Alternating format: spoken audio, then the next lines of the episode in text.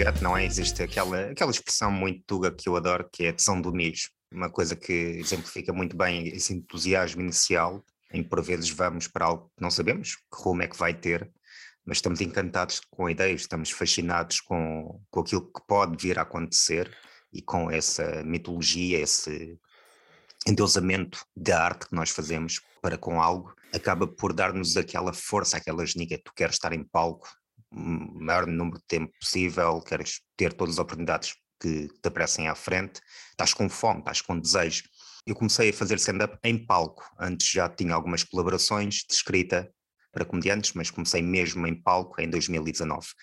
E hum, o que acontece aqui é que na altura lá está, queria ir a todo lado, ainda para mais começou-me a correr bem, não tive aquela mais primeiras más experiências, se calhar se tivesse teria uh, feito repensar a minha vida na altura, mas como as coisas estavam a correr bem, estava tão entusiasmado que queria estar, ia a tudo, tudo que aparecesse, tudo, todo o tipo de oportunidade que houvesse, ia a palco nessa altura, e tinha a disposição para isso também, porque lá está, estava a aprender, queria melhorar, como estar em palco, e isso, palco é o teu grande professor. Tu podes ter o maior carisma do mundo, podes ser um excelente escritor, podes ter imensa piada natural, mas é o palco que te ensina o que é que funciona o que é que não funciona. Supondo que a escrita que vem de trás é uma escrita de comédia, a escrita de stand-up é uma escrita muito própria. Não é pelo facto de saber escrever, vá, supondo comédia no registro até. Estava aqui a encontrar um paralelismo, a coisa que mais se assemelha ao stand-up é talvez, é talvez a crónica. Mas mesmo assim há uma grande diferença. Sim, em termos de estrutura de ritmo, uma coisa é tu escreveres algo no papel e pensas, hum, isto tem piada. Outra coisa é verbalizar essa ideia, esse, esse,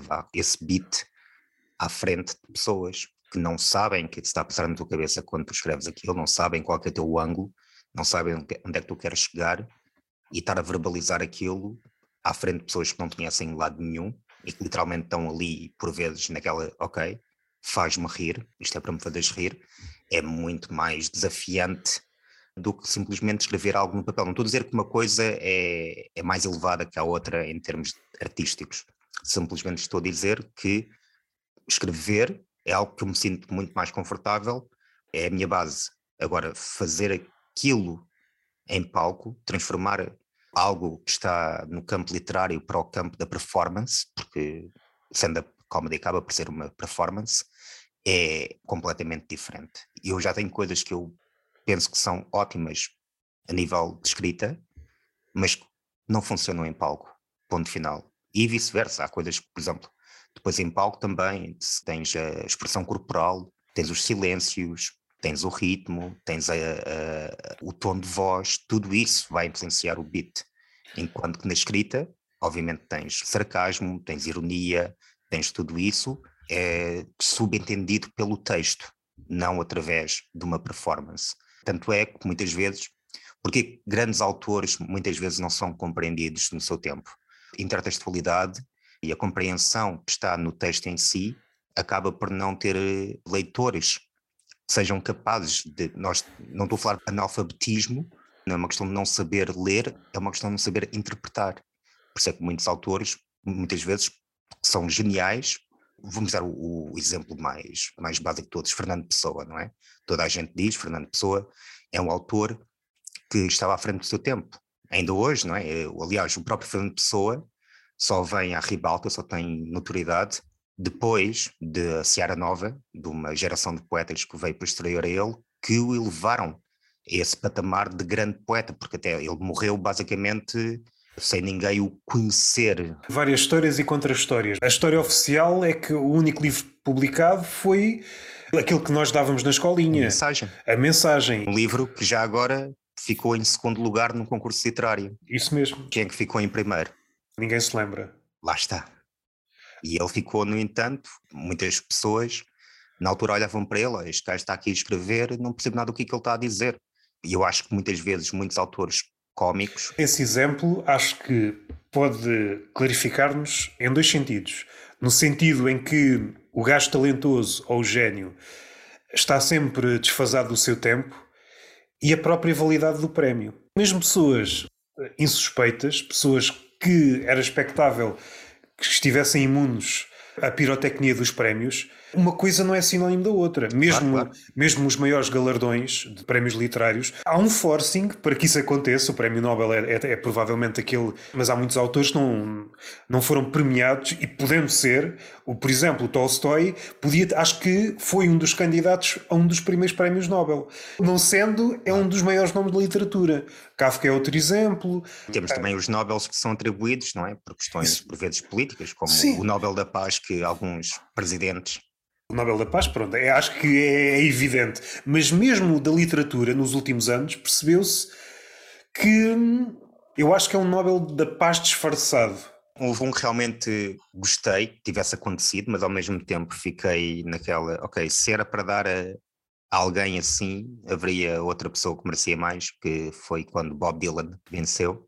Na minha opinião, isto é a minha opinião, Leonard Cohen merecia muito mais em termos literários do que o Bob Dylan. E, mas lá está, tudo para dizer o quê? Eu não, não me estava a comprar com o Fernando Pessoa, já agora, se, só, só, se, alguém, se alguém saltou para este minuto, yeah. uh, quero deixar isto bem claro, que nem, estou perto de, do gênio de Fernando Pessoa, mas só para dizer que. O pior é se salta este, este minuto da justificação também. Exato. Não, eles, não, eles, eles, já desligaram, eles chegaram ali, é neste cabrão a pensar, a falar de Fernando Pessoa, mas para dizer que, que muitas vezes a produção escrita requer uma interpretação mais aprofundada do que o próprio acting, porque muito do, do stand-up comedy tem a ver com acting, tem a ver com ritmo, tem a ver com a performance que tu fazes. E o texto, obviamente, que é importante, e há textos que provam quão importante é o stand-up comedy, mas existe mais para além do texto no stand-up comedy. Tu, se tu sentas-te e estás só a debitar um texto que é genial, que é fantástico, mas se há pessoas que não estão ali para aquilo, que querem ser entretidas, vão se perder. Porque é que muitos storytellings, pessoas que contam histórias, contadores de histórias, são fantásticos contadores de histórias e depois tentam fazer stand-up comedy e depois já não dá tão bem. Porque depois falta algumas coisas, falta ritmo, falta perceberem que aquilo existe uma premissa, um desenvolvimento, uma punchline, coisas que são normalmente. Porque as pessoas que sabem o que é, é stand-up comedy e vão para um show já vão com uma, um conceito a priori vão a pensar, ok, eu vou para ouvir isto, ou vou nesta direção. E é por isso que muitos comediantes um pouco mais meta, um pouco mais fora da caixa, por vezes sofrem um pouco em palco, porque eles estão a tentar fazer ali algo que na cabeça deles é engraçado, e é engraçado em muitos níveis, mas depois há pessoas que podem simplesmente não perceber. Andy Kaufman, pronto, outro exemplo básico. A tendência meta, não sei se és fã do Rick and Morty, Gosto, gosto imenso, é uma série. Não sei se foi o último episódio ou se é o penúltimo. Não sei se foi o sétimo episódio da última temporada. Acho que é o sétimo. Foi todo a brincar sobre a tendência meta. Eu acho que a crítica que eles fizeram acho que faz sentido porque estamos numa fase quem faz a abordagem meta está a tornar-se cansativo.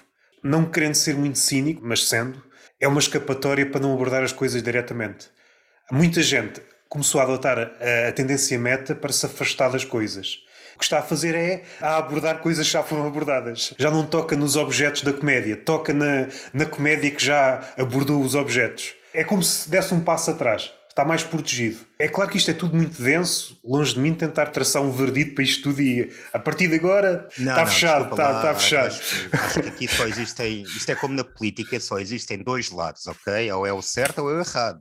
mas, mas também. Estás, uh, se não estás do meu lado, estás do lado errado. Mas por um lado também acho que já vai ser tempo para a humanidade começar a fechar assuntos. Desde claro. o início que, que, andamos com as mesmas perguntas. Abrir, é? Vamos lá decidir de uma vez por todas o que, é o humor, que, é? o que é a vida, o que é. Adeus, o que é que. Sim, não, para, para começarmos a pensar noutras coisas. Coisas mais importantes, como por yeah. exemplo, como é que ainda não descobriram uma forma de enriquecer batatas fritas e saberem da mesma forma. Não o quê? Gastar dinheiro aí para cenas que à procura da cura do cancro? Não, há coisas mais importantes, há prioridades na vida. Porque o cancro pode aparecer, pronto, pode aparecer ou pode não aparecer. aparecer mas agora com batatas fritas. É isso mesmo, é isso mesmo. Temos pensado no bem da humanidade. São os belgas que têm uma ligação muito próxima com as batatas fritas, faz parte da cultura, e, não é? E com crianças também, exatamente, sim. com crianças Eles vão lá, ah menino, queres uma batata frita? Entra aqui na carrinha, entra. A nossa versão é não aceites doces estranhos. Na Bélgica é não aceites batatas. aceites uma batata frita.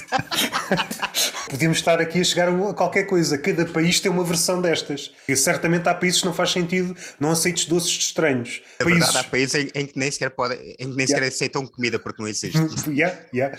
Vai lá para a Etiópia e diz yeah. isso. Ah, não aceites comida de estranhos. Não, não, não aceito.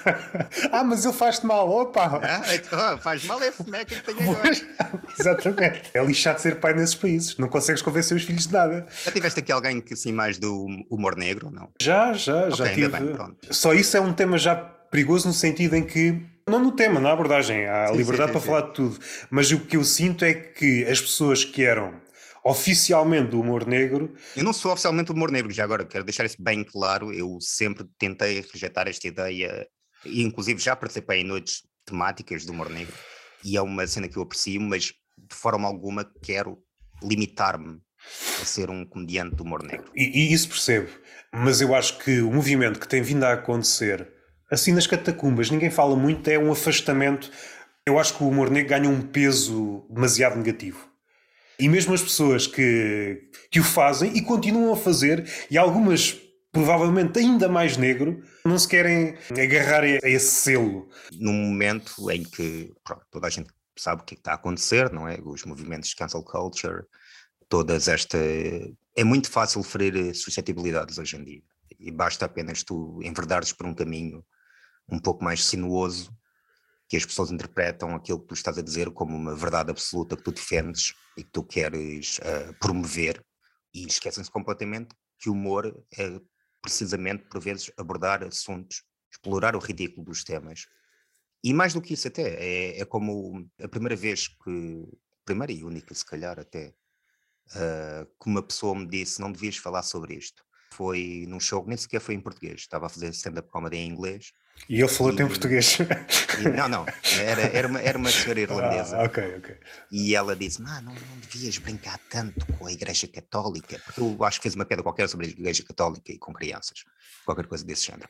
E ela veio-me dizer isso depois do show: ah, gostei muito, mas não devias falar sobre isto. Pá, eu, na altura, isto foi para aí meses depois de começar a fazer stand-up comedy, ou seja, na altura, se fosse hoje em dia, se calhar tinha uma conversa com ela um bocadinho mais, mas na altura alguma coisa que comecei foi, olha, desculpa, não queria ofender ninguém. Foi o que eu lhe disse na altura, mas até inclusive fiquei a pensar nisso, é pá, chatice, não, não quero vir aqui para palco para estar aqui a ofender pessoas ou para pessoas se sentirem-se mal com aquilo que eu digo, pelo contrário, quero que as pessoas se riam, se sintam bem. Não é que nós comediantes também não, não gosto daquele tipo de cena, ah, o comediante tem o dever de, de ser um porta-estandarte do pensamento livre, não é isso que estou a dizer, mas comédia, isto é como, estamos a falar de autores há, há pouco, um, um, também um nome muito conhecido, uh, Gil Vicente, que tem o famoso ditado latino, ridendo castigato mores, rir-se corrigem os costumes. E acaba por ser um pouco assim, porque se tu não falas destas coisas, se tu não, não abordas estes temas, então estás a fazer um silêncio conivente para com os mesmos. E as coisas acabam por se tornar um tabu.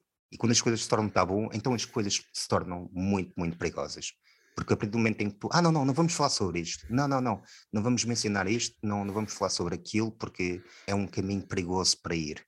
Então estás basicamente a dizer isto não existe, não existe nenhum ângulo sobre isto que está aqui a acontecer, e as pessoas nem sequer refletem sobre o que está a acontecer.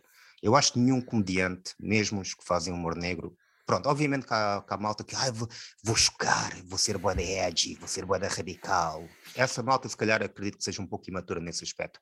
Se tu tens uma boa piada com um assunto delicado, é ouro. Eu não estou a dizer que tenha capacidade de o fazer, mas vários comediantes de gabarito internacional o fazem e fazem de forma excelente. O meu, o meu beat favorito de todos os tempos é do Louis, Louis C.K., em que ele tem um que é o Of Course But Maybe. E é um beat que ele está ali num caminho tão perigoso quando vai ali para, para o lado da, da escravatura e tudo mais. É tão perigoso o que ele está a fazer, mas faz de uma forma tão, tão, tão assertiva e, e tão bem escrita, tão bem elaborada, que no final tu só podes estar do lado dele. Temos que pensar que se fosse hoje, Se fosse lançado hoje. Entretanto, ele já foi cancelado. Ou seja, não precisa desse beat. Uh, Exatamente. Outro fenómeno aqui da nossa época, perdeu-se aqui a hierarquia, seja no tempo e no espaço. Estão várias coisas a concorrer. O hoje está a concorrer com o ontem. Tanto acontece na esfera da comédia como nas notícias. Esta notícia deu cliques há um ano, vou lançá-la outra vez e o pessoal. Ah, sim, não, clickbait. Na altura ninguém se chateou, mas houve aqui um shift de mentalidades, agora já dá para se chatear. Os protagonistas daquela situação ou já morreram, ou já estão noutra. Lá está. Eu não sou defensor do cancel culture porque eu acho que muitas vezes as coisas são retiradas fora do contexto não estou a dizer que, que, não há pessoas que não mereçam ser canceladas ou que não mereçam ter uh, consequências pelos atos que o fazem. O gajo do mito, o Harvey Weinstein, não é? Obviamente que esse gajo merece, não é, ser punido pelos crimes mas, mas temos de fazer uma grande divisão são crimes e outra coisa são piadas. Não, Por não, piores não, que sejam, e às vezes estão ali no limiar de ser uma piada, mas mesmo o limiar de uma piada má não deve ter uma consequência. Não, não, não, não, não. Isto, isto, é como, isto é como, por exemplo, uma pessoa que mata alguém e outra pessoa que, que dá um empurrão noutra. Duas coisas completamente diferentes, obviamente. Mas tu só dizer que há pessoas que o cancel culture, pronto, pode servir realmente para colocar em prática ou para trazer a lume algumas coisas que não, não estão certas na sociedade. Mas no que toca ao cancel culture, que nós temos também muitas vezes, é, por exemplo, pessoas que vão buscar tweets que aconteceram há 15, 20 anos atrás, lançá-los agora, sem contexto, sem sequer dar a hipótese à pessoa que o escreveu na altura de ser agora uma pessoa completamente diferente. E o que me faz ainda mais espécie na malta do cancel culture é que eu acredito piamente que muitas dessas pessoas que o fazem não o fazem pelo bem do mundo melhor. Não, não. Fazem que é para, para ter o prazer ou para ter o poder de destruir a vida de outra pessoa. E é isso que a mim que me deixa bastante frustrado e bastante irritado. Yeah. Mesmo os exemplos extremos, mesmo pessoas que são repugnantes a todos os níveis, o que nós assistimos é ali uma espécie de, de sangue a fervilhar. É, turba, é uma, é uma, é uma turba, turba social. É, sim, só que aquilo que, que, muita gente tem equacionado é que isto é um mundo virtual e o mundo real é outra coisa. Mas não sei até que ponto as coisas não se equivalem. Ou alguns comportamentos que nós achamos exagerados no mundo virtual não vão passar mais tarde. Já há provas que alguns já passaram. Nem que seja a nossa forma de analisar a coisa. Acho que o pensamento da maioria das pessoas está muito fragmentado. Nós confundimos várias coisas. Nós confundimos uma descrição de uma coisa com um julgamento, particularizando. No stand-up, confundimos velocidade com qualidade. Não é pelo facto de ser mais rápida que é melhor, ou não é pelo facto de ser mais lenta que é melhor. São duas coisas diferentes. Quanto a mim, é um erro na base. Quando o público não consegue fazer a destrinça entre estas duas coisas, há aqui um, um erro de leitura bastante grave quando não consegues perceber o contexto das coisas, quando não consegues perceber figuras mais finas, como a ironia. E aqui casava com uma coisa que ficou aberta há pouco. O stand-up acho que padece e vai padecer sempre deste problema. A linguagem será sempre uma linguagem mais corrente e quando vejo um comediante que tu até percebes a nível de entrega não está mal, mas há ali qualquer coisa que afasta o público. É a forma como ele fala. Aquela forma de falar é uma espécie de, de pecado capital no século XXI.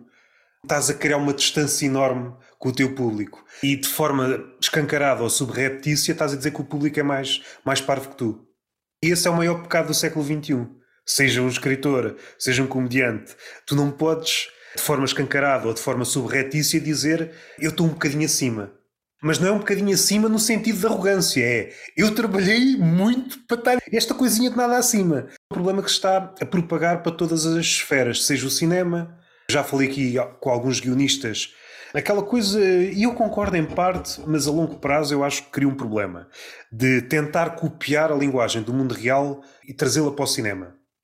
Eu acho que funila vai chegar a um ponto em que a linguagem do mundo real não se pode inspirar na do cinema e vice-versa porque são cópias uma da outra. Um Fellini ou um Bergman ou um Tarkovsky em que podias tirar o guião e aquilo servia como um livro. Há pedacinhos de coisas que podias encontrar no mundo à data, mas há coisas que não pertencem ao linguajar cotidiano. E se tu observares o panorama do cinema, seja cinema de autor, cinema comercial, percebes que há um afunilamento. Aquilo que de alguma forma estamos a ver também na poesia contemporânea, como se houvesse apenas uma forma de fazer poesia. Vamos repescar a forma de falar do mundo uh, do dia a dia trazemos-lo para a poesia e é só isto. Não pode haver invenções de nenhum tipo, não pode haver criações de nenhum tipo, porque senão depois as pessoas não entendem. Para mim faz-me sempre muita confusão. O afunilamento, há aqui um risco de não ser compreendido. Vamos cortar o vocabulário. Tínhamos um vocabulário de 5 mil palavras, vamos cortá-lo para metade, 2.500. É pá, se calhar vamos cortar um bocado mais. E às tantas, temos duas ou três palavras. O minimalismo, por exemplo, está uh, muito em voga hoje em dia. Uma caricatura, mas acho que, acho que ilustra bem aquilo que eu disse. As músicas brasileiras uh, pop, uma Anitta ou algo do género. É uma música que tens duas ou três palavras repetidas, às vezes em vários tons. Da música também, a música também, pronto, por vezes vende mais se for algo que as pessoas consigam assimilar. Há pouco disseste o, o Bob Dylan e o Cohen mesmo em termos de letras, não erramos muito se dissermos que o caudal, o número de palavras que uma letra em média tem, atualmente é muito menor, mas muito não menor. Não sei porque é que dizes isso, tipo, tens, uh, tens, grandes poetisas uh, de letras de música como Under My Umbrella, Ela, Ela, é, é, é, rar, rar, rar, rar, todas as músicas começam com rar, rar, rar, yeah. Não, sim, é verdade. Existe. Ironizaste, mas de alguma forma estás a exibir aquilo que foi entendido pelas marcas ou pelos grandes grupos. A memória coletiva está em fanicos, mas já não há cabeça para decorar grandes coisas. E as gerações estão diferentes também. Porquê que hoje em dia está tão na moda coisas como vídeos do TikTok? Porquê que tudo. Porque é tudo aquele consumismo imediato e swipe para o próximo. Por isso é normalmente os, os vídeos têm mais visualizações, ou que eles têm tipo 15, 20 segundos, não mais do que isso. É aquela forma rápida de transmitir algo, porque o. Estou a pensar em, em, em inglês, uh, attention, uh, o déficit de atenção é muito elevado hoje em dia. Nós não, temos, nós não temos nem tempo, nem paciência para aquilo.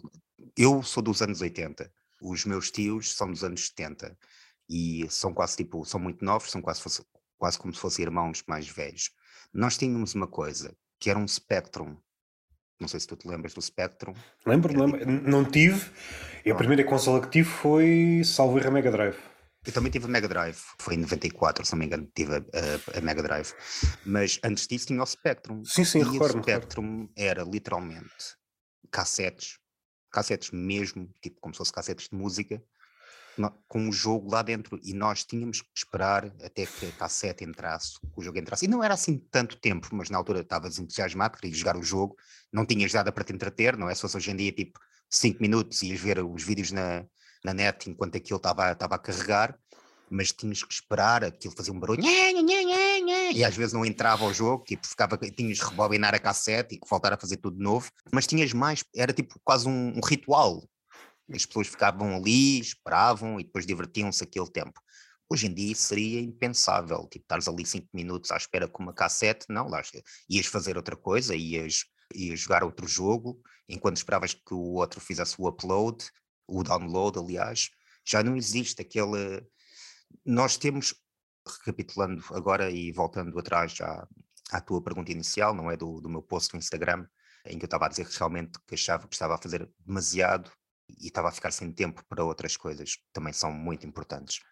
Acho que por vezes falta-nos um pouco, nós temos esta necessidade de ser produtivos, que nos foi incutida pela sociedade vigente, que é parar e morrer, se não produzes, principalmente quando, é, quando estás num campo artístico ou queres seguir um, um meio artístico, tens que, que postar no Instagram, tens que fazer vídeos, tens que fazer podcasts, não é? Tens de estar a sentir que existe produtividade artística que por vezes também te esqueces que o melhor para ti em termos artísticos, por vezes, principalmente no que toca à escrita, é por vezes simplesmente parar um pouco, apreciar o que está a acontecer ao teu redor, usar isso, materializar isso em escrita, inclusive. Porque se tu estás sempre a correr, não tens tempo para digerir, não tens tempo para pensar, não tens tempo para refletir. Estás a falar, a falar, a falar, a falar, mas não estás a respirar. E isso acaba por, eh, por te deixar é, voltando a pegar noutro, noutro exemplo de Fernando Pessoa, um heterónimo dele, o, o Alberto Queiro, ele tem um, uma frase no, no Guardador de Rebanhos que eu adoro, que é ah, sinto-me nascido para a novidade do mundo. E existe um pouco essa, essa situação de, ok, isto aconteceu, eu já estou nisto há muito tempo, já vou para palco, já sei o que é que vou dizer, já sei o que é que vai acontecer. E esse deslumbre inicial que tu me falavas, que não é essa tal questão do mesmo, pode realmente, basicamente, abrandar um pouco. Por vezes é preciso tu parares um pouco, talvez, que é para sentir também saudades de sentir isso. E por vezes fazendo menos e dando mais tempo, dando mais intervalo para digerir aquilo que aconteceu em palco, aquilo que aconteceu na tua vida, acaba por dar-te uma força maior para voltar, com mais genica. E o sentido de, de, responsabilidade que tu tens para. Não é para, para ninguém, a não ser para contigo mesmo. E essa é a parte que realmente me fez pensar um pouco. Não tenho parado, tenho feito e, e tentado, tentado estar em todo o lado que é possível, mas não estou a dar o, o devido tempo a mim mesmo. E às vezes sabe bem, às vezes sabe bem simplesmente teres um dia em que não tens que fazer um caralho. Um dia em que estás em casa e se quiseres vês Netflix até adormeceres, eh, se quiseres fazes uma cesta às três da tarde, são coisas que podem parecer simples e insignificantes, mas que também ajudam-te a teres o teu tempo em prol de alguém, em prol de alguma coisa, em prol de algum, de algum objetivo ou ambição. Sentiste que hum, a tua prestação no palco estava a diminuir ou foi apenas uma questão de desencanto? Não, não, não é desencanto. Eu continuo a gostar de fazer stand-up comedy e, honestamente, este foi talvez o ano em que, que estive mais vezes em palco. Também, atenção, comecei no, no final de 2019 e depois em 2020 foi a merda. Sim, sim, sim. Por isso, as comparações não, sim, sim, não sim. são assim das melhores. Mas, mas definitivamente, pá, sinto que, que conquistei algum espaço não estou a dizer que sou um nome conhecido, vá lá, por assim dizer, mas as pessoas conhecem, principalmente as pessoas no meio. E isso foi, só foi adquirido porque lá está, estive presente muitas vezes e tive bons desempenhos, a maior parte das vezes também, felizmente. Porque isso de comer merda e continuar em palco, pode haver malta que não, que não lhe afeta, a mim continua-me a afetar. Não me afeta tanto como das primeiras vezes que aconteceram, mas quando acontece afeta-me. Mas não se trata de desencanto, trata-se mesmo de se eu vivesse só da comédia, se este fosse, pronto, a minha, minha atividade principal, eu só vivia para isto.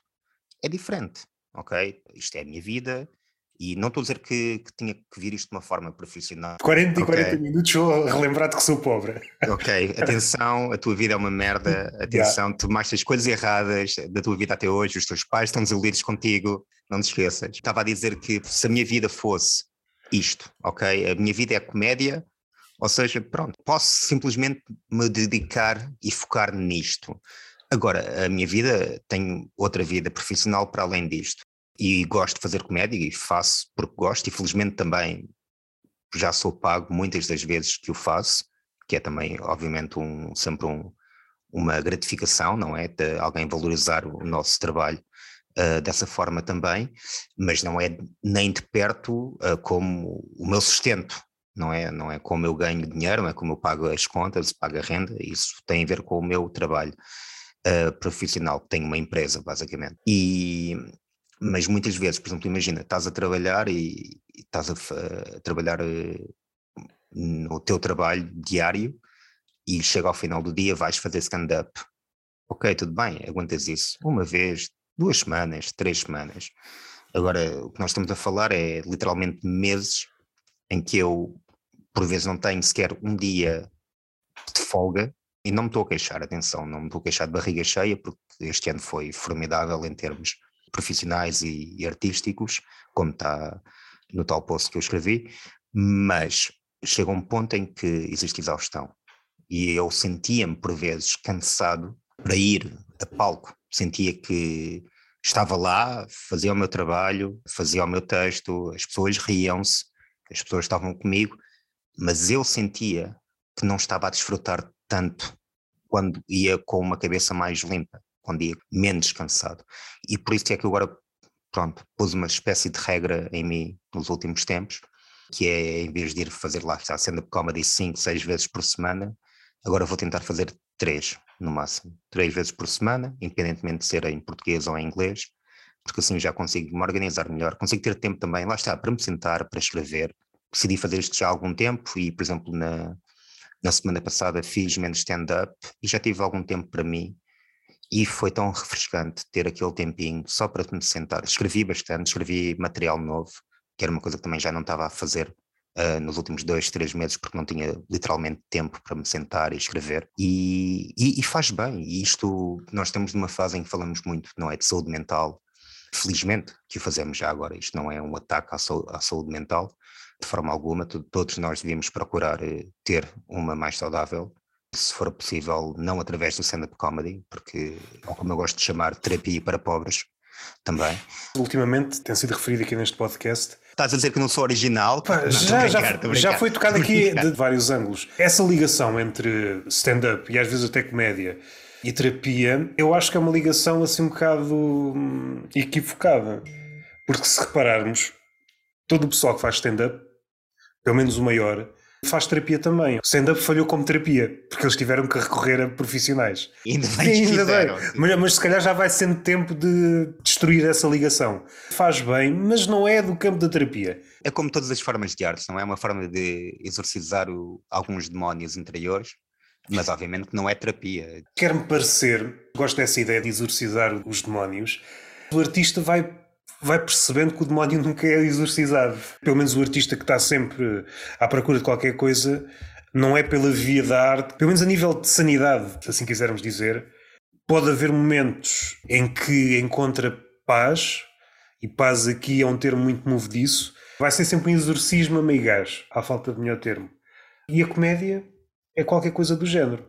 Pode dar a sensação no palco, se a coisa correr bem, mas depois a realidade é como não, esta não, chamada do, do, Zoom. Chega Sim, aos 40 minutos, percebes? Lembras-te o que é que é tudo? Não, ah. isto, e atenção, e, e, lá está, isto, porque o stand-up comedy lá está, tipo, se tu estás, estás a pensar, quando digo estás a pensar, não estou a falar de ti em particular, estou a falar de muitas pessoas que entram no stand-up comedy e vão com aquela ilusão, não é ilusão, ou aquela ambição ou esperança que as coisas vão correr sempre bem, que vai ser sempre apoteose, que as pessoas vão estar a aplaudir de uma forma magnânima o teu talento inato para fazê-las rir. Muitas vezes não é isso, muitas vezes tu vais à noite de stand-up comedy e estás fodido, as coisas não correm bem, ou porque o teu texto não estava como deveria estar, tu não estavas como deveria estar, o público não curtiu de ti, não conseguiste fazer empatia com, para com quem estava à tua frente, e isso, as pessoas pensam que vão para ali vão fazer as outras pessoas rirem-se, vão ter aquela adrenalina, não é? Que isto é quase como uma merda de, um, de uma droga, não é? Eu lembro-me da primeira vez em que, em que fiz tipo não sei quantas pessoas aplaudirem e rirem-se, eu sei de lá, eu quero mais disto, dá-me dá isto, parecia tipo um agarrado à, heroína ou uma merda assim, estás a ver onde é que eu posso encontrar isto novamente? Eu mato a minha mãe se for preciso. E, e não, não é, é, a minha mãe está viva já agora. Foi por isso no que pai, reduziste as atuações, não, não, não, não, sim, exatamente, eu tenho que confessar algo, está enterrada no meu quintal, sou o Eminem já agora, mas tu tens, tens de estar ciente que isso não vai acontecer sempre e que vai haver noites que vão ser boas noites, noites que vão ser medíocres ou normais e volta e meia comes merda. Isso é algo que até a primeira vez que eu comi merda, tipo assim, a sério, pela primeira vez, ainda demorou um bom tempo. E eu lembro-me quando aconteceu, foi como se tivesse literalmente levado porrada. Eu senti-me humilhado, senti-me literalmente, tipo, não percebi o que, é que tinha acontecido, era como se tipo, tivesse num estivesse na rua e um matelão chegasse ao pé de mim e me desse uma sapa no focinho. Segundo as palavras de Jesselnik, ele diz que a humilhação é a melhor professora que o comediante pode é. ter. Não, atenção, e deixou-me fodido, eu fiquei fodido da vida nessa noite, lembro-me perfeitamente. Felizmente tinham outro stand-up a seguir, foi numa noite em que fiz em dois sítios diferentes, e o segundo correu-me bem. E isso atenuou um pouco, não é? Tipo, atenuou um pouco, a, consegui lamber as feridas de uma forma mais digna, mas mesmo assim não invalidou o que aconteceu. Tanto foi que cheguei a casa e pensei, pá, calma lá, o que é que se passou? O que é que eu podia ter feito melhor? O que é que, o que, é que eu devia não ter feito para as coisas correrem como correram? Foi uma noite em que correu mal a toda a gente, em boa verdade, mas mesmo assim eu lembro-me de chegar a casa e pensar, e se, se calhar se eu tivesse antes feito assim, ou se tivesse feito antes assado, e acho que foi a partir daí também que uma coisa que eu comecei a fazer com muito mais frequência, porque antes, uh, pronto, não sei se era por motivos de arrogância ou por motivos de inexperiência, até então pensava, vou ao palco, vou dizer o meu texto isto vai funcionar. Porque tem funcionado até agora, nada implica que não vai funcionar da próxima vez. Isto acontece. Isto, isto então acontece e eu começo a refletir e começo a pensar, pá, calma lá, que isto há noites e noites. E foi a partir desse momento, que agora é uma coisa que eu faço sempre, sempre que vou atuar, ver quem é que está no público, ver as idades, ver eh, também o tipo de pessoas que estão lá. Se não sou o primeiro a, a, ir, a ir para palco, ver o que, é que está a acontecer com os comediantes que vêm antes de mim, ao que, é que as pessoas estão a reagir, o que é que não estão a reagir. E então, quando vou para palco, já me sinto mais preparado. Não vou estar a mudar drasticamente aquilo que ia dizer ou aquilo que ia fazer, mas já tenho uma ideia que aquilo que posso contar do que está à minha frente. E isso já me dá uma confiança muito diferente do que simplesmente ir para lá e aparecer de paraquedas. Vou dar este exemplo e depois corrigir-me-ás se estiver deslocado. Uma noite em que faças 10 ou 15 minutos, se calhar já tens mais que esse tempo. O que tu vais fazer com a leitura é, epá, vou ajustar os melhores claro. 15 minutos para estas pessoas. Sim, eu já tenho algum material, isto é, atenção, não estou a dizer que tenho uma hora de coisas boas. Se eu fosse limar todo o meu texto, coisas que eu sei que funcionam, ou pelo menos na maior parte das vezes funcionam, devo ter cerca de 20 e tal minutos.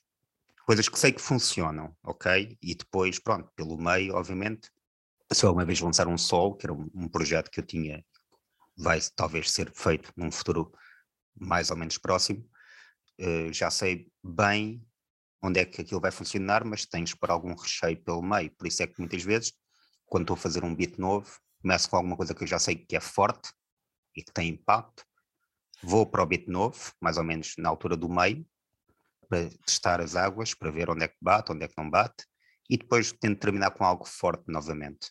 Quando tenho mais tempo, também sou muito bom no crowd work, é uma coisa que sempre foi natural no stand-up para mim, por isso também faço muitas vezes crowd work, vou ao público, porque muitas vezes consegues arrancar literalmente ouro do público, principalmente numa noite em que tu vês que a malta não está muito para storytelling, não estão muito para narrativa e o público normalmente salva até essas noites também. Eu não diria que mude dramaticamente o meu texto, mas pá, imagina, vou a um sítio, como já fui, e aquilo é só famílias vais para lá e tens o, pai, a mãe, a avó e os filhos a correrem à volta da mesa e a, e a fazerem barulho, como os putos ranhosos que são. Tu, tu não vais chegar lá, atenção, não tenho nada contra crianças, ok? Eu sou oposto da Igreja Católica, quero deixar isso bem claro. Quero, só quero as crianças longe de mim. Vamos ser cancelados hoje. Mas, mas o que é que eu te queria dizer? Lá está, não ia fazer uma piada destas, por exemplo, se calhar, nesse caso. Ou uma piada mais forte, ou uma piada tipo não vale a pena, porque para começar, se o estou a fazer, podes fazê-lo em termos de provocação, claro que podes, mas o que é que tu tens a ganhar a isso? Sim. Estás ali, a malta que está ali vai sentir-se desconfortável, tu podes ganhar uns risos da malta por causa da situação ser constrangedora, mas não te vai adiantar de nada em, em termos profissionais artísticos não vai valer de nada. Já ajustaste hum, a rota a meio? Não sei se por causa disso, coisas mais pesadas ou menos pesadas, porque lá está, como eu disse no. no se alguém conhece o meu stand-up sabe disso. Eu por vezes mando umas bujardas mais fortes, sim, é verdade, mas nem é, nem é aquilo que normalmente estou à procura. Não, não vou estar lá sempre a falar de temas polémicos ou de coisas que as pessoas possam achar controversas. Normalmente até faço mais ridículo de situação exploro o meu dia a dia, o meu cotidiano de uma forma obviamente exagerada e ridícula. Mas já me aconteceu, por exemplo, fazer uma piada e ver, pá, isto não está a ir para lado nenhum, estou a perdê-los, e então aí, pronto, realmente, então olha, vamos, tipo, uma coisa que eu faço às vezes, isto é uma gimmick como as pessoas fazem muitas vezes, não é? Estás a fazer uma coisa, estás a ver que aquilo não está a bater, dizes, ah, então e por falar em pornografia, tipo, estás yeah. a ver, mudas o assunto completamente, que é uma gimmick, é, uma, é um truquezinho. E só pelo facto do contraste ser absurdo, claro, né?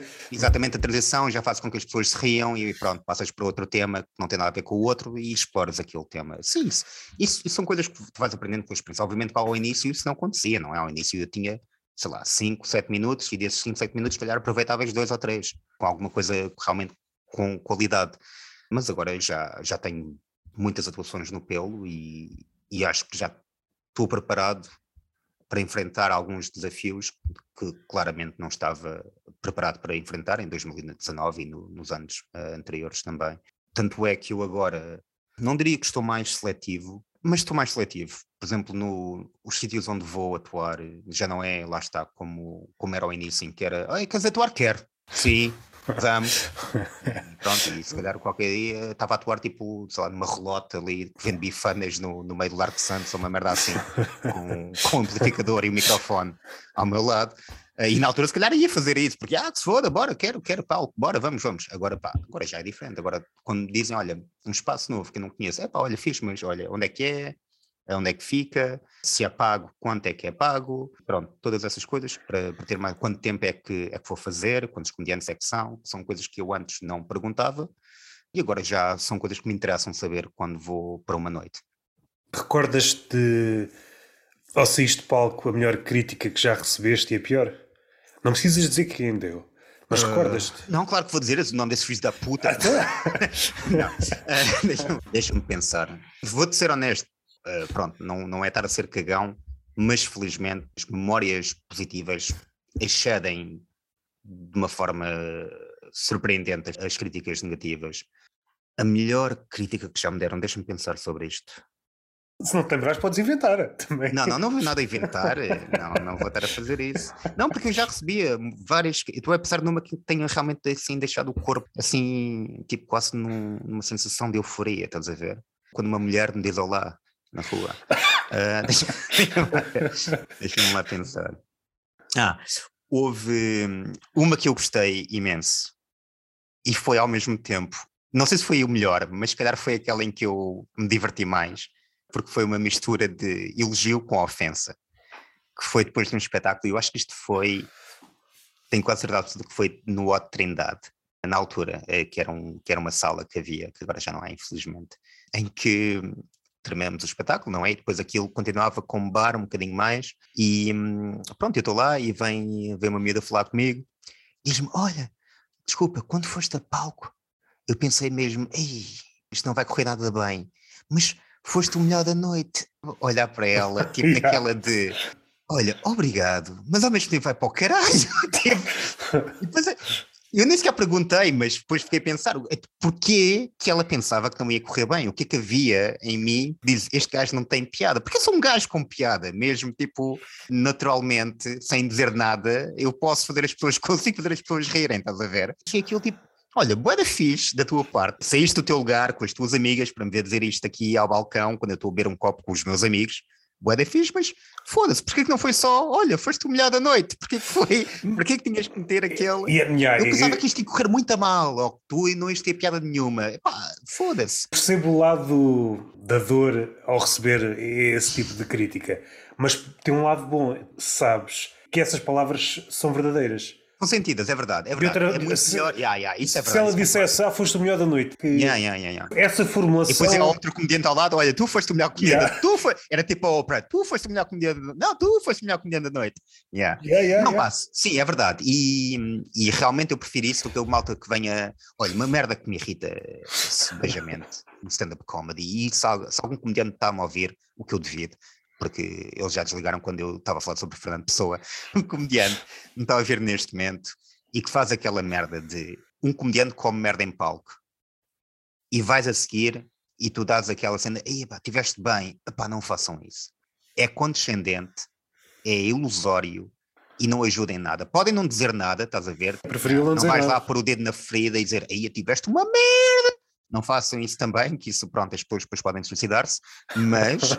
o que não é inteiramente mal, porque está a aparecer muita gente da comédia. É verdade, pá, e, e má ainda para mais, não é? Se calhar estamos aqui a descobrir uma forma de... De limar, não é? Começar yeah. aqui a, a fazer uma triagem, como o Covid fez, com a malta que não merece viver, que são os velhos. Estou a brincar, estou a brincar. Um gajo tem que começar a pôr tipo um, aviso, tem que começar a pôr tipo um. Eu acho que isto, quando uma pessoa faz uma piada assim mais forte ou mais fedida, devia haver tipo um, um barulhinho, tipo um tudum. Ah, isto foi uma piada.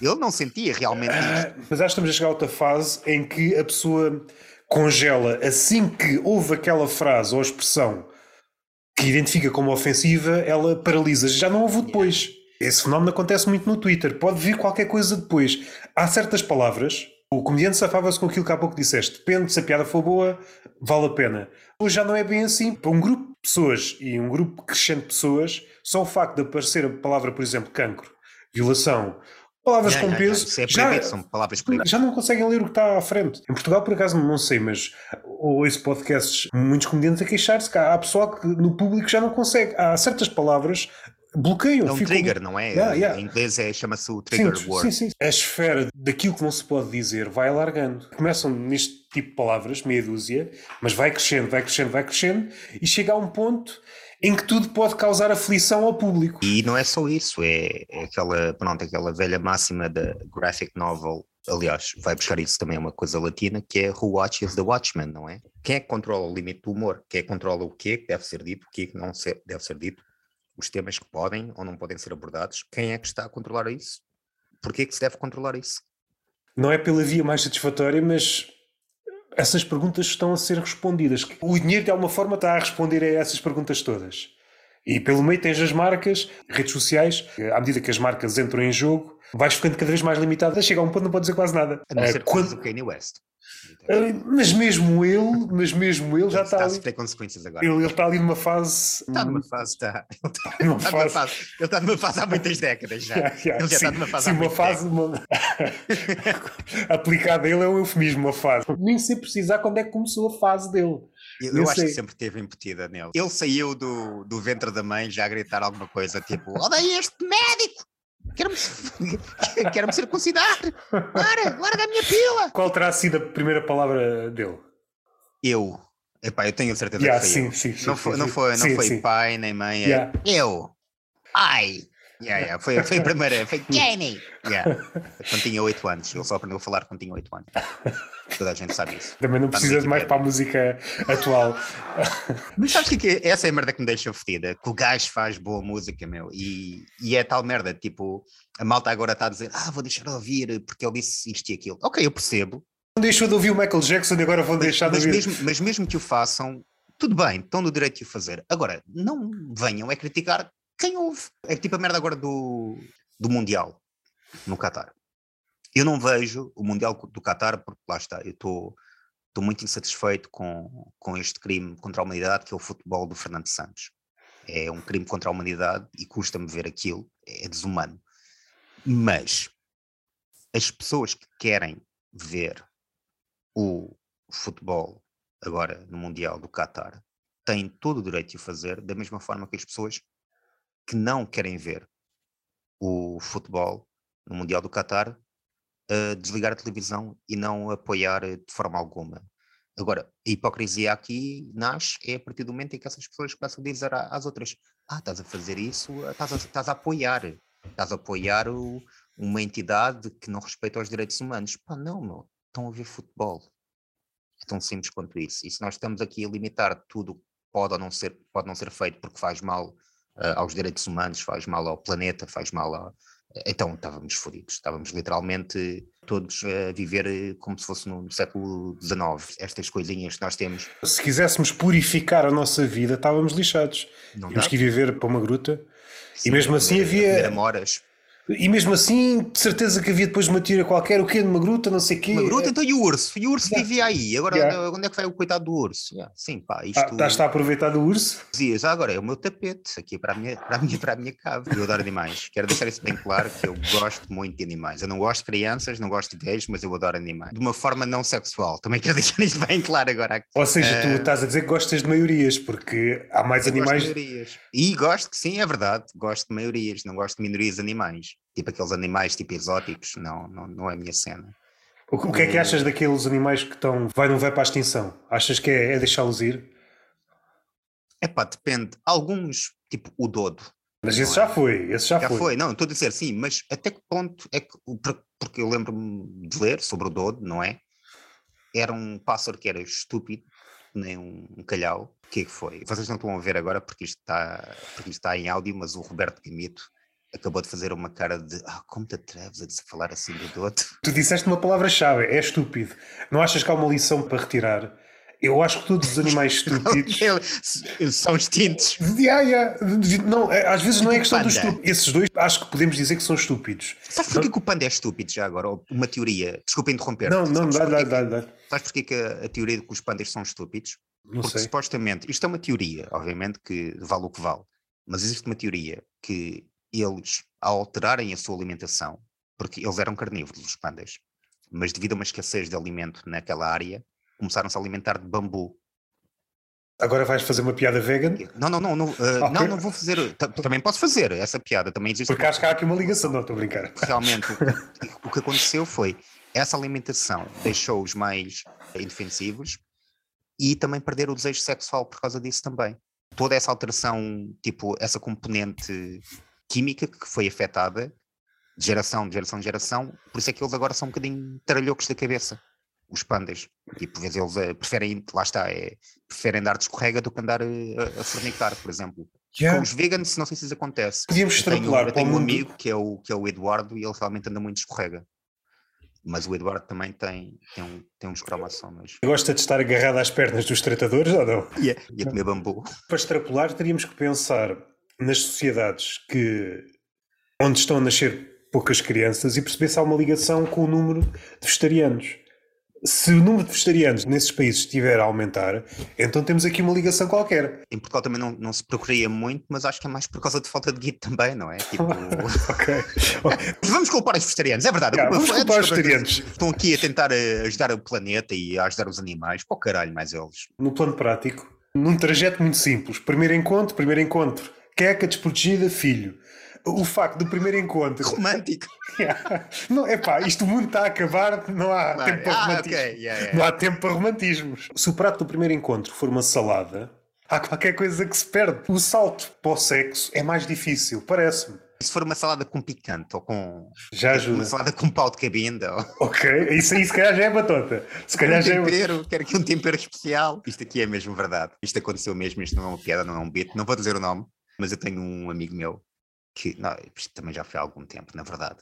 E ele, por diversão, numa noite eh, só de gajo, pronto, e que pelo que eu saiba, não vou para as mãos do fogo dele, não é a preferência sexual dele, eh, decidiu levar um comprimido de Viagra para tomar. E tomou. tipo, pela primeira vez, nunca tinha tomado antes. Ou seja, nós estamos, nós éramos quatro ou cinco nessa noite, estávamos todos na casa do, de um amigo meu, e aquele gajo literalmente começou a ficar de pau feito. E depois, tipo, orgulhoso daquilo, daquilo, estás a ver? Tipo assim, Ei, mas olha lá para aí, não, meu, não quero olhar para a tua, para a tua virilha, obrigado, estou bem assim. Tipo. E, e o que é que ele ganhou com aquilo? Tipo, estar ali com pau feito durante um serão inteiro com, com quatro, cinco gajos à volta dele. Pronto, se calhar é uma fantasia que ele tem. Aposto, aposto que é vegan o cabrão. Teve que ostentar um tesão. É um tesão postiço. É síndrome de impostor, não é? Na, na pila, basicamente. Um bar. Supondo que esta abordagem funciona, acho que não, mas estou excitado por te ver. Como é que isso não vai funcionar? É? Todas Não as sei. mulheres iam adorar ouvir isso. O que as mulheres mais querem é tipo um, um gajo aparecer do meio do nada. Olha, olha o que fizeste ao meu corpo. Finalmente, um gajo que sabe falar com as mulheres. Não sabia que tinha esse poder. Ah, ah. por favor, vamos para a minha casa. Dando um passo atrás, o que eu queria dizer, há uma ligação entre o, o estúpido e a bondade. Quase todos os animais bons, estou a pensar, por Tem exemplo, dizes tu. mais bondade em relação aos seus. Lixa-se sempre. Um exemplo. Há vários exemplos no- nos cetáceos, mas estou a pensar, por exemplo, nos cachalotes, que foram uma das baleias mais caçadas. Na, nas... Sim, sim. Eles tinham uma formação que rodeavam-se à volta da baleia ferida. Desculpa interromper-te e, e, e só mesmo um pino muito, muito curto. Sabes qual é que é o nome do cachalote em inglês? Sperm whale.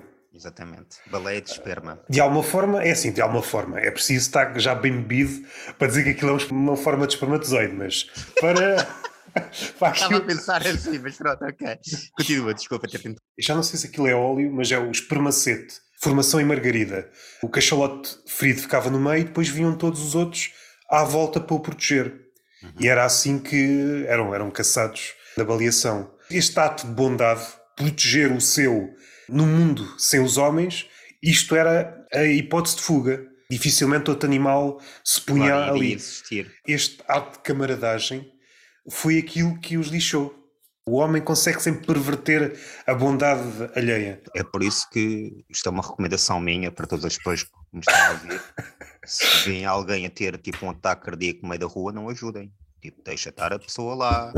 Têm que ter cuidado, não se ponham à volta, não, não, nem se chamem o 112, na verdade, ok? Porque isto é Darwin. Eu quero deixar claro que eu adoro pessoas que têm ataques cardíacos, não, não tenho nada contra elas. A pessoa está a ter o seu momento foi ao McDonald's e enfardou 12 Big Macs de uma só vez. Se não, calhar se era, era aquilo que queria. Não, era aquilo, estava à procura daquilo. Queria, ter ali, queria estar ali a sufocar no próprio. Ok, já estás a pôr hipótese do suicídio. Um suicídio assim de medroso. Tenho medo de veneno, tenho medo de me atirar da ponte. É, que é que eu vou... Por isso vou, vou enfardar coisas deliciosas até, até que. Eu sabes que eu tive um hamster que morreu assim. Não com Big Mac, mas eu, isto é mesmo verdade. E se calhar que o meu primeiro hamster, qual era o nome do bicho? Já não me lembro já foi, tinha para aí 5 anos, uma merda assim. Não morre muito? Não, a cena foi que eu não sabia, não é? E eu tinha a comida para lhe dar, só que eu via sempre a taça vazia. Ou seja, dava sempre a pôr comida. Pumba, pumba, pumba, pumba. E eu não sabia disso, só soube disso depois. Os cabrões comem até literalmente morrer. Até o coração explodir.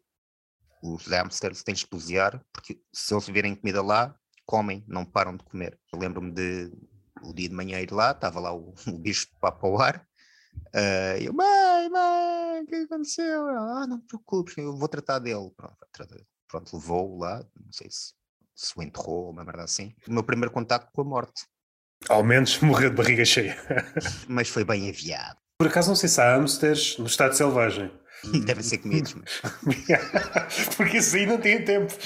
Eles estão yeah. a correr a ver se se matam. O que é que um hamster come? Epá, aquilo na altura era tipo aquelas aquelas pevidezinhas, não é? Ah, tipo aqueles milhozinhos pequeninos, ou não sei se era milho, mas era tipo coisinhas assim pequeninas. Tipo pipas, coisas desse género. Yeah, é? yeah, yeah. Está um hamster a correr a ver se mata e quando chega à última pevida é caçado por uma águia. É caçado por uma águia, yeah, yeah. É assim, foda-se, não consigo. É agora, não! Isso é muito comum, por exemplo, com os peixes também. Conheço muita gente que deu demasiada comida, no dia seguinte, olha. Já foi. Por acaso, o peixe, atenção, nada contra, eu gosto todo do tipo de animais, não sou, não sou anti-peixe, não sou peixofóbico, uh, piscofóbico, provavelmente, mas existem alguns peixes que eu não compreendo. Eu compreendo que é relaxante, eu compreendo tudo isso, que é tipo quase como se fosse uma, um quadro que tu tens para admirar porque existem aquários lindíssimos com, com inúmeras espécies de peixe. Tu não podes, tipo, abraçar um, um peixe, tu não podes, tipo, agarrar um peixe. Se tu tens um peixe e tu morres a caminho de casa, mas existe outra pessoa que vai a seguir, o peixe não vai dar por tua falta. Não vai sentir saudades tuas. O peixe não vai pensar, pá, então e aquele gajo fiz, me vinha e dava a comer de vez em quando? Não. Ele não vai pensar nisso. E se existe alguém aqui que me possa provar o contrário, que o faça, mas eu acho que não conseguem, porque os peixes são estúpidos. Não sou defensor dos peixes, mas, mas os golfinhos. Eu, mas, sei que é mamífero, já agora. Não, não, não vamos aqui. Os peixes são todos iguais, não estejas a discriminar. Ah, okay. Porque é que os preços são diferentes na lota. É, é, é, é, é enganar. é verdade também, é, verdade, é para enganar um gajo. Yeah. Ah, não, este aqui é. Diz, diz que este é melhor, mas não é a mesma coisa. Há uma espécie de equipa cujo trabalho é mascarar o mesmo peixe para parecer. Na verdade, nós todos comemos pescada, só que alguns são enfeitados, estás a ver? Uma grande equipa, maquilhadores. Okay. Não, é verdade, sim, sim, existe quase como operações plásticas, não é? Os gajos inserem caudas e, e fazem sim. O, o povo, na verdade, o povo, na verdade, é, é pescada mas disfarçado. É como se fosse uma pescada de carnaval, na verdade. Eles estiveram ali, fizeram uma, uma pescada, à volta. Uma pescada brasileira, é isso que estás a dizer? É, a pescada brasileira também, também pode ser. Ou se bem que o carnaval original é de Veneza, mas sim, é tipo. Eh, por falar, eh, por falar nisso, tu tá, tens estado a seguir o futebol ou não? Por acaso tenho um percurso curioso. Já fui um adepto de Sporting. Ah, então, é claro, obviamente, ficaste desiludido com o futebol. A minha paixão morreu na Taça UEFA. É, pá, é, o Wagner Love, não é? Esse foi o ano do, do quase, não é? Foi, foi o campeonato, campeonato, foi a Taça UEFA. É, ali num espaço de umas semanas perdeu-se yeah. tudo. Sim, sim. Yeah. Eu, não, eu não sou do Sporting, não, não tenho, eu, não, eu gosto de futebol, porque quando era jovem e tinha porte físico para tal jogava, mas, mas não tenho um clube, não, não sigo, não, nunca fui muito de, de afiliar-me a entidades ou tipo políticas ou religiosas ou futebolísticas. Nunca, nunca tive essa, essa vertente mais apaixonada. Também sabia que havia muitas coisas pelo meio que não me agradam tanto. E infelizmente no futebol existe, pronto, como todos nós sabemos, uma grande máfia. E é por isso que eu gosto de ver jogos mais puros, como a petanca. Não, mas aí também existem adeptos fervorosos, tens de ter cuidado, não é? Os petanca da aceiçara alta. Eu nem, nem sei como é que se chama um jogador de petanca, será um petanqueiro? É o petanqueiro, é, é o petanqueiro, de certeza que é o petanqueiro. E tu fazes, eu petanco por aí, andei a petancar de vez em quando, acordo de manhã, petanco para a esquerda, depois à tarde para a direita. A petanca, quem é que chegou a esse nome? Petanca. Nem sei de onde é que isto veio. Lembrei-me deste nome porque há semanas estava eu a passar aqui na minha vila e quando olho para o lado, epá, aquilo devia ser um torneio um de petanca. Está um torneio de petanca, muitas yeah. pessoas e havia uma havia algo comum, eram pessoas todas com cabelo branco e grande parte delas, não todas. As, as que sobreviveram ao Covid. Sim, sim. Eu acho que a DGS aconselhou-se querem aguentar, aguentar mais uns tempinhos, ar livre e petanca. Yeah. Senão não se safam. Tudo malta estrangeira. Eu recordo-me que a petanca aqui no Algarve, talvez há uns 20 anos, havia muita, muitos portugueses a jogar isso. Se bem que é um desporto que pode ser perigoso. A bola é pesada, se tu passas da cabeça, é sim, diferente sim. lançares uma um bola velhote, de futebol. Não, mas os velhotes também não têm, não têm, não têm, não têm, não têm arcabouço para, para fazer isso. Há velhotes que é. enganam, é. há velhotes que enganam. Mas sim, há, há, há o chinquilho, não é? Também há o chinquilho há sim algumas coisas que realmente nós já, pronto, imagina, vais agora dizer a um puto, ah, vamos, vamos jogar ao peão, o puto manda-te ir tomar no cu. Ah, outra coisa que se vê. Acho que os putos hoje em dia já não devem jogar a Berlim. Sim, sim, sim, sim. Uma coisa que se vê, mas eu não percebo o jogo, não sei se tem muito que perceber ou não, mas como há muitos indianos aqui no Algarve, começa a ver-se cricket. Sim, sim, é verdade. Aqui existe um comediante aqui indiano que faz em inglês que é o Murley, e ele está mesmo tipo em equipas aqui na, na, zona de Lisboa, e isso, o cricket está tá muito em voga. É, tá. De todos os indianos que eu conheço, eu acho que é o desporto com mais não, é, tipo, na Índia. rei lá, yeah, exatamente. É. Que é um desporto que teve origem na Inglaterra, não é? Mas já estou a dizer aqui uma barbaridade enorme, mas pelo menos é isso, mas que se tornou mais popular ainda na Índia do que na Inglaterra. É claro, agora eu aqui a opinar sobre cricket sem saber nada, sei lá como é que. Qual é o peso do cricket no desporto? É o mesmo, da, é o mesmo da petanque, nem que eu, seja em termos populacionais. Não sei o que é que é para fazer. Aquilo é quase uma festa de São João, mas, mas com, com desporto, sim. estás a ver? sim, sim. São João, com os copos certos, com as bebidas certas, Exatamente, pode é um transformar-se no cricket. E também há, há, aquele jogo muito giro que as pessoas fazem hoje em dia, que é uh, em qual uh, dating app é que vou perder anos de vida. E também é um jogo também divertido de se fazer. Isso funciona aí embaixo ou não? Aí no Algarve? Não, é... Ou o São João. Não, não, yeah. não, Para dizer a verdade, não existe quase nada no Algarve. Existe verão no Algarve. Não, mas mesmo é. agora no inverno imagino que também já seja um pouco mais diferente. Já não é... O Tinder é um reflexo do Algarve. Eu acho que é mesmo um reflexo. No verão. Durante o verão é pumba, pumba, pumba, pumba. Não, não estás a dizer o pumba, pumba. Tu estás a criar. não estou a dizer que se comem, estou a dizer que tentam. Pois no inverno é mais próxima está em Sevilha. o pumba, pumba, pumba que tu estavas a dizer, imaginando que o meu interesse é encontrar uma portuguesa durante o verão. É impossível. É impossível. É impossível. Mas é impossível porque tu não queres ou porque é. é não, não, não, não existe, não existe. Está enterrada no meio de. Estás ali a ver. É pá, porra, não, não, não, Stephanie, não, não, quero uma. Dá-me uma Maria, meu, dá-me uma não, Maria. Não, ah, não, é colombiana, foda-se. Se calhar em Lisboa não dá para perceber tanto porque há muito mais gente. Eu consigo perceber as vagas de migração no Tinder. Percebo. Houve uma vaga de migração de brasileiras, vi o Tinder. Houve uma vaga de migração ucranianas, vi no Tinder. Eu não preciso de ver política internacional.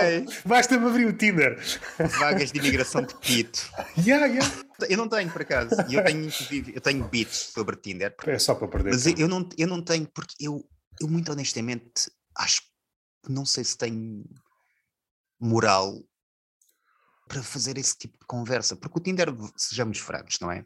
Não vão ser elas a, a, ir falar contigo, a não ser que tu pareças realmente o Brad Pitt, o que não é o meu caso, eu sou o, o Brad Pitt, se o Brad Pitt tivesse sido atropelado duas vezes, mas, na cara, mas uh, eu nunca teria, tipo, a lata de chegar, então, como é que estás.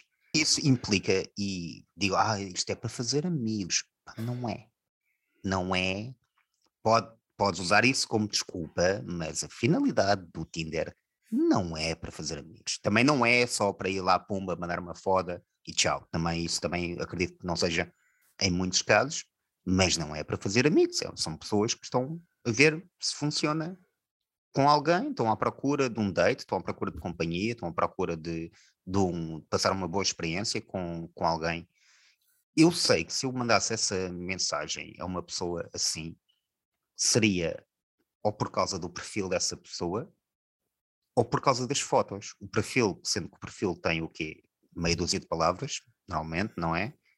Ou seja, eu basicamente estava a dizer uma pessoa: olha, tipo, vi-te aqui, achei-te comestível ou achei-te que gostava de ter uma atividade física emocional contigo e não foi por causa dessa pessoa, tipo, é esquisito, é tipo, olha, é, é como se eu, uma coisa que eu também nunca fiz na vida, tipo, ver uma mulher bonita na rua ou numa discoteca que eu achava ir lá tipo, é, olá, tudo bem? Porque sempre achei isso tão, sei lá, invasivo e se calhar estou errado neste tipo de pensamento. Mas, mas é esquisito, é realmente esquisito. Eu também, lá está, sou dos anos 80 e sei muito bem que agora as gerações têm uma perspectiva completamente diferente no que toca a relacionamentos, no que toca a abordagens, inclusive eh, já me aconteceu algumas vezes serem mulheres a terem abordagens para comigo, o que eu acho inacreditável. Por favor, uh, senhoras, continuem a fazer isso. Isso é absolutamente fantástico para um, para um gajo que é, tem cagufa de o fazer como eu. Mas sempre achei muito, muito. É esse primeiro passo que eu acho. Se houvesse. Eu acho que era mais fácil o Tinder. Isto depois se calhar dava em suruba. Mas acho que era muito mais fácil o Tinder se houvesse tipo um, um chat geral em que as pessoas falavam. Uma espécie como o Mirk. Lembras-te do Mirk?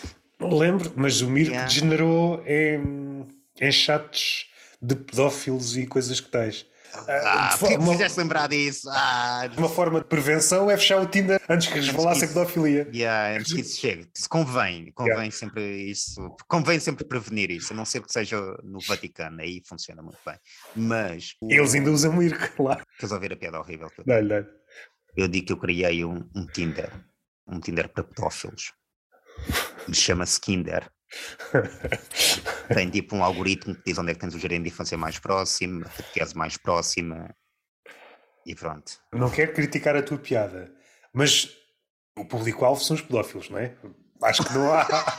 não é? Espera, vamos Pera. pôr isto em pratos limpos. Não estou a fazer piadas para pedófilos, ok? Estou a fazer piadas sobre pedófilos, existe uma grande, grande diferença. Vamos deixar isso bem claro. Eu não sou apoiante de pedofilia, nem quero fazer material para que os pedófilos ouçam. Quero criticar a pedofilia. Do ponto de vista do pedófilo, não achas que é um mau pedófilo, nem se dá ao trabalho e precisa ah, claro. de uma aplicação para saber onde é que está o jardim de infância. Porra, é o mínimo, é o mínimo que se pede a um pedófilo. Para a vida dessas criaturas, Epá, não é? Epá, nem merece ser pedófilo. Se houvesse uma convenção de pedófilos, o gajo era despromovido. Não tens os mínimos. O mínimo é saber onde fica o jardim de infância. Estavas à procura de crianças num bar? Oh, oh, oh, Eduardo, estás louco da cabeça? Não, não é aí. Se houvesse tipo uma, uma sala geral em que as pessoas pudessem ser um bocadinho melhor umas às outras. Isso, se calhar, já era mais aliciante. Mas, mas isso não é. vou esticar o raciocínio. Mas, em teoria, não é isso que acontece, ou pelo menos podia acontecer num bar. Estão muitas pessoas e há a possibilidade de todas conversarem com todas. Claro, mas num bar, por exemplo, imagina, para começar, num bar tens música alta, uh, tens tipo. Não estás. Isso, minha comparação de encontrar uma mulher bonita num bar encontrar uma mulher dentro de um Tinder era na medida em que nós não estamos envolvidos em nenhuma atividade social antes do contacto acontecer. Porque pá, não, não me parece orgânico, honestamente. Lá está, é mais uma. O que é que eu vou dizer? Olha, vi as tuas fotos, achei-te bonita. Vi o teu perfil e achei interessante.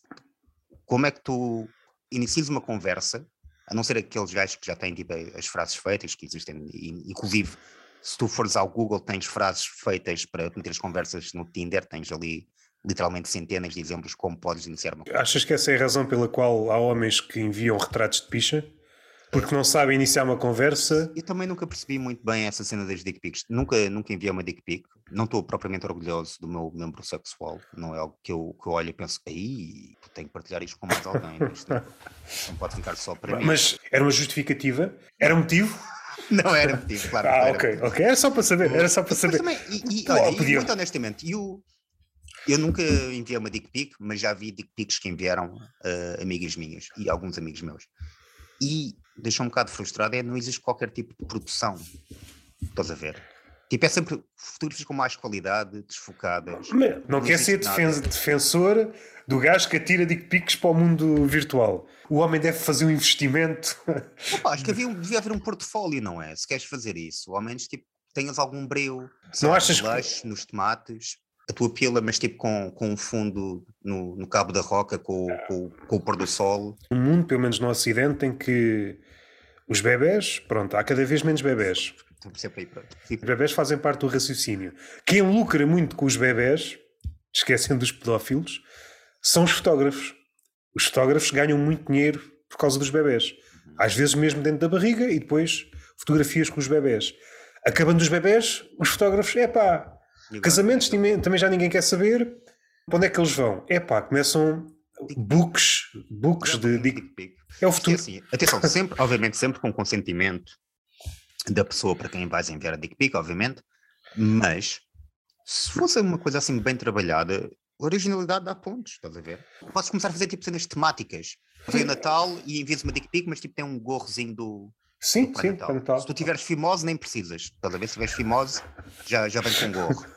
Ou depois tens tipo, sei lá, tens o carnaval, lá está, mascaras aquilo de polvo, que é peixe disfarçado.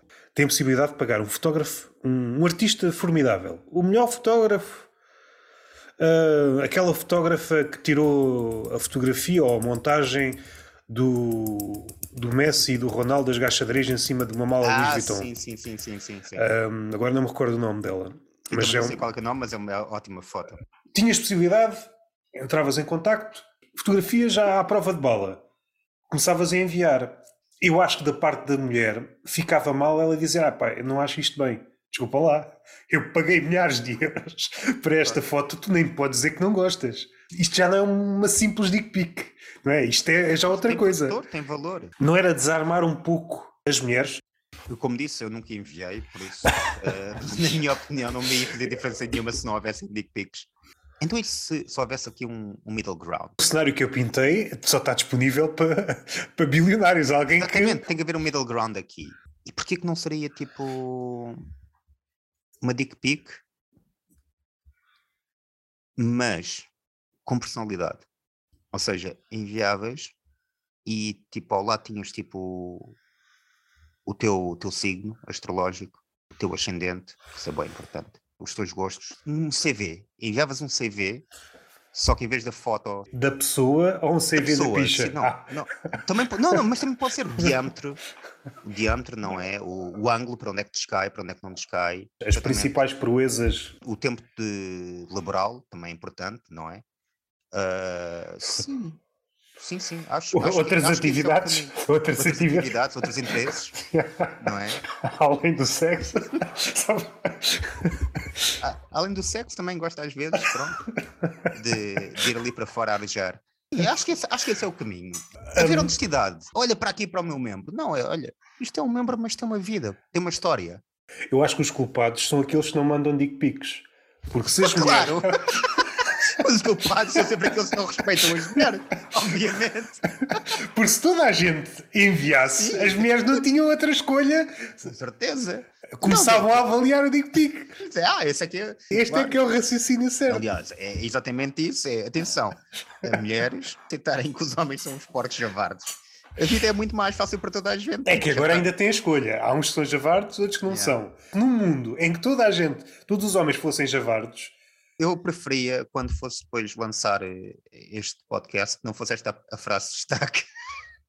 que ponhas na descrição, está bem? Tá bem. Dois vieres aceitassem que os homens são os javardos. Eu agradecia que não fizesse isso como, como a descrição Não, não, principal. não. Eh, devem ver muito mais homens a enviar eh, dick pics do que vag pics. Acho que é.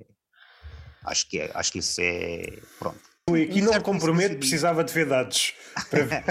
Eu acho que existe uma, uma espécie disso. Porque lá está, aqui- aquilo que eu não percebo da dick pic, se for solicitada, obviamente compreendo, não é? Tipo, obviamente ela diz: olha, O homem também pode solicitadas, não mande. é o que mais faltava. Agora, estar à espera, que ela é que decide, não? Dick pics eh, solicitadas, pronto, ok, compreendo, é uma cena que foi de acordo mútuo. Mas realmente, a malta que tipo, manda só pumba, olha para aí, o que, o que é que esse gajo está a pensar que vai acontecer? Ela ela está tipo no branche com as amigas, não é? Está ali no, no domingo à, à tarde a comer eh, ovos Benedict ou, ou merda eles, o pessoal come no branche e vira-se: Ah, olha, olha a pila do Manel, ah, isto vai para a minha boca, isto vai para a minha Como Exatamente, mais vou guardar para isto. Pá, não, meu, tipo, claro que não, vai acontecer isso. Uma Ah, espécie de exibicionismo Sim, sim. extremamente egoísta que é tipo. Ah, olha para isto. Olha o que eu... É quase uma sensação de poder. Eu percebo o desconforto que causa às mulheres, mas também não posso. Estou a brincar. Eu não, eu, eu não sou racista, mas. Mas há, assim, eu, já não sou vi, homofóbico, mas. eu, eu já vi situações no Twitter me fartei de rir. Uma jornalista a comentar uma situação recentemente na Ucrânia e de repente há um gajo picha nas respostas. Se a outra picha já não é Mas isso já é diferente de uma dick pic, não é isso? Já é mesmo tipo. Epá, não Não, estou a dizer que é diferente porque já não é tipo. Já não foi para ela, foi para. Ele sabia que ia aparecer na televisão. É, Estamos a falar no Twitter, não sei se, se a pila depois é transplantada para a televisão. Vai ser vista pelas pessoas que veem o tweet. Ah, eu pensava que, tava- que era uma coisa que estava a ser transmitida na televisão. Não, não, não. tu- tu- por exemplo, há uma jornalista a Ok, comentar qualquer ok. coisa, hum, uma notícia qualquer. Já percebi, já Há um percebi. gajo que fotografia. Uma manda ali a bejarda. Acha que sim. Toda a gente a comentar, ah, isto é mais assim, mais assado. Uma bejarda. Como é que eu vou contribuir? Picha, pau. É uma discussão do caralho. Percebo o desconforto, mas se formos Mas comparar, eu acho que esse é um desconforto menor, nesse sentido. é, é menor, Pronto, até porque se fores a é mais- avaliar. isto é mais pela palhaçada da situação, não é? Yeah. O quadros, quando o quadros lá no, no live do, do Sim, do Bruno Bruno Nogueira. saca lá do, do mangalho para fora. É tipo aquela cena, olha, isto vai des- criar desconforto e é exibicionismo público, claro, obviamente que é, mas é diferente de tu ires a uma mensagem privada Sim, sim, sim. para uma mulher e, e pumba, toma lá disto, não é? Tipo, epá, é, é desconfortável. É, é uma situação desconfortável e são merdas que, que lá está, que as mulheres aturam e que muitas vezes nós nem sequer pe- pensamos sobre isso porque não temos que gramar com essas, com essas merdas. E pronto, e a culpa é dos vegans, são os vegans. Supondo que acontece algo semelhante aos gajos muito bonitos. São Não, bombardeados, mas isso acontece. Não, não, bombardeados claro com Conan. Isso já não, isso, isso já não, isso já devido que, que aconteça, honestamente. Mas acredito que seja muito mais fácil para um gajo muito bem parecido receber tipo uma nude ou, ou uma foto sexy, não é? Por vezes pode não ser a- ali, pronto, uma cunaça à tua frente, pode ser tipo, não é? Uma foto assim de uma, de uma miúda. Ima- Imagina um influencer. ah, ou- deixa lá ver se eu tinha aqui alguma proposta de negócio. Cascata de Conan. Isto não posso estar a falar disto, se calhar. Eu conheço uma pessoa, não vou dizer quem é. Ah, Não, foda-se. Acho que posso falar sobre isto. Não digas quem é, di- dá um nome. Não, mas se eu, se eu falar sobre isto. Não, acho que não há problema. Sim, foda-se. Uh, Quantos ouvintes é que tu tens no, no podcast? Ah, alguns episódios já chegam aos 300. Assim, ma- mal será. De qualquer forma, namorei com uma atriz e ela, pronto, ela fez um papel que teve algum impacto, não só em Portugal, mas também no Brasil, com a comunidade LGBT. Ela fazia de, de lésbica na altura, E nesse verão em que tivemos a, a namorar. ah, literalmente, ela tipo, tipo manhã, tipo, acordávamos, ela, pá, tipo, já viste o que é isto? Acordo de manhã e pumba, mostrava-me fotos e era tipo de mulheres que enviavam, lá está, fotos da, da Senaita. Eh, por isso, pronto, realmente existem mulheres que o façam também. Eu só acredito é que seja em menor Por acaso não sei se é menor. Proporção. Eu acho que é mais a recepção é que é diferente. Normalmente não há nenhum homem que diga epá. Não vai responder epá, já me estragaste o dia. Estava aqui tão bem, aqui na minha folha de Excel. na minha folha de Excel. Calma lá, eu nunca recebi, eu já recebi tipo uh, fotos de mulheres, pronto, lá está, uh, em posições mais ousadas ou, ou nudes ou tudo mais mas nunca recebi uma foto de uma, de uma vagina. Se isso acontecesse, e se fosse alguém que eu não conhecia de lado nenhum e que não me interessasse uh, minimamente, eu acho que ia ficar um bocado, epá, tipo, sério, foste fazer isto, foste dar-te ao, dar ao trabalho de ir lá com a câmara e de enviar, uh, tipo, para quê? Isto que é que tu ganhaste com isso? Acho que ia achar esquisito na mesma, estás a ver? Podia não ficar ofendido, podia não ficar a pensar, ai, foda-se. E se calhar ficar ali 30 segundos a pensar, foda-se, a sério, meu, que é esta merda? Tipo, estás a passar ou quê? Se for sem consentimento, se for assim do nada, eu acho que é uma coisa esquisita, honestamente. Também sou dessa opinião. Eu apenas tenho de fazer advogado do diabo. Já, já ficou aqui provado, não é? Onde, onde é que está a tua afiliação? E espero que te divirtas depois no teu conselho de homens. e que... Mas ficou esta proposta. Eu acho que a proposta é todos mandarem dick pics, que é para não haver triagem. Vou, não subscreves, não subscreves. Eu vou ficar a quinta emenda para, este, para, esta, para esta discussão. para, para, para terminar. Um, um, Luís Filipe Vieira. Para terminar, saco, uma coisa que disseste. Do... Saco, olha, não. não. Cuidado, depois da, da dica. sim, Cuidado sim, com, sim, com o palavreado agora. Não, por acaso é, é uma cena que eu cá de no episódio. Liliana Marques. Não sei quem é. Mesmo a fazer comédia com temas sexuais, tu quando queres sair Parece que está tudo contaminado. Qualquer não, coisa que vais dá. dizer, não dá, não há forma de. Podes fazer humor de observação, mas as pessoas já vão olhar aquilo com outros olhos. É impossível. Eu tenho, eu tenho é impossível. Um que termina literalmente com, com um punho no cu, no meu cu.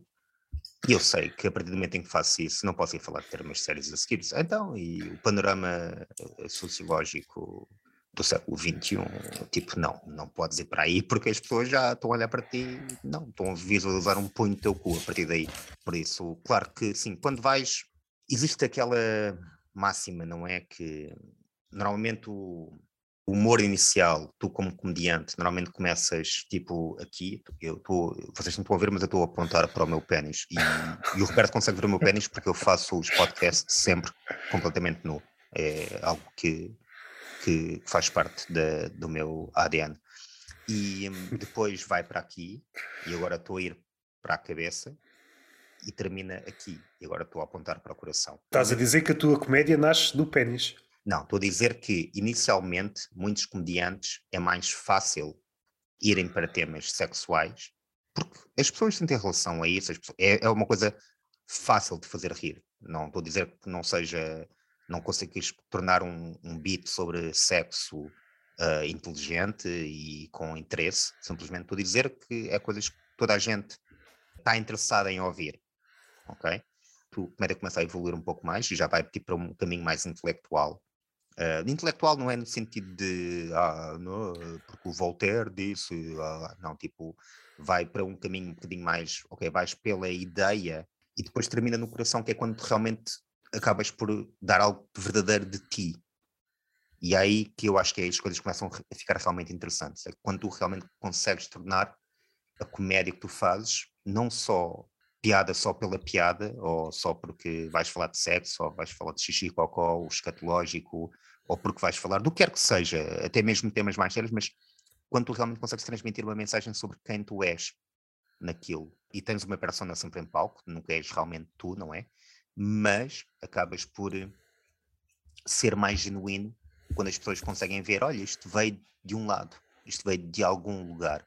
E é por isso que, que eu acho muito interessante, porque toda a gente pode falar sobre sexo, mas tu falas sobre o sexo de uma forma em que só tu consegues transmitir isso porque aconteceu, foi uma coisa que te aconteceu e que tu obviamente agora estás a fazer aquilo de uma forma humorística e podes exagerar e podes colocar, eh, isto chama-se tertúlia de mentirosos, imagino eu, por um motivo, não é? Muitos do, do, dos artistas em stand-up comedy fazem precisamente uma mentira ou, ou criam uma, uma, história à volta daquilo que realmente aconteceu. E, e quando, tu tornas, quando tu és vulnerável em palco, existe algo muito poderoso nisso. Quando tu, quando tu consegues, de alguma forma, falar sobre coisas que te aconteceram e que se calhar nem sequer têm assim tanta piada porque foram coisas dolorosas ou, ou coisas que, que realmente marcaram de uma forma, por vezes, nem positiva, mas quando tu consegues tornar daquilo uh, uma piada, consegues fazer daquilo, criar humor à volta daquilo, com que as pessoas se riam daquilo, mas que ao mesmo tempo compreendam de onde é que tu estás a vir, eu acho que existe algo muito poderoso nisso. Quando tu, já vi comediantes a fazerem isso de forma brilhante, e eu por vezes até tenho alguma dificuldade em, em fazer isso, mas já vi comediantes literalmente a falarem sobre coisas horríveis, sobre serem maltratados pelos pais, vários outros assuntos que não têm absolutamente piada nenhuma, e ao fazerem aquilo de uma forma humorística, é tão poderoso porque tudo ali está tá a bater certo e tu estás literalmente a ver uma pessoa em palco. Não, não, estás a ver um comediante, estás a ver um, um, uma pessoa. E isso é muito especial. Porque eu acho que, que a evolução da comédia. Existe um motivo pelo qual, na minha opinião, os melhores comediantes são quase todos mais velhos. Mais velhos, pronto, na casa dos 40, 50 e aí por cima. Porque eu acho que já viveram tanto, já experienciaram tanto, já passaram por tanta merda até chegarem à cidade, que têm muito para falar sobre e não só isso, como podem dar-se luxo de falar sobre coisas que realmente aconteceram e que eles tiveram tempo de processar e conseguem agora transmitir através da comédia. Uma primeira conversa de muitas.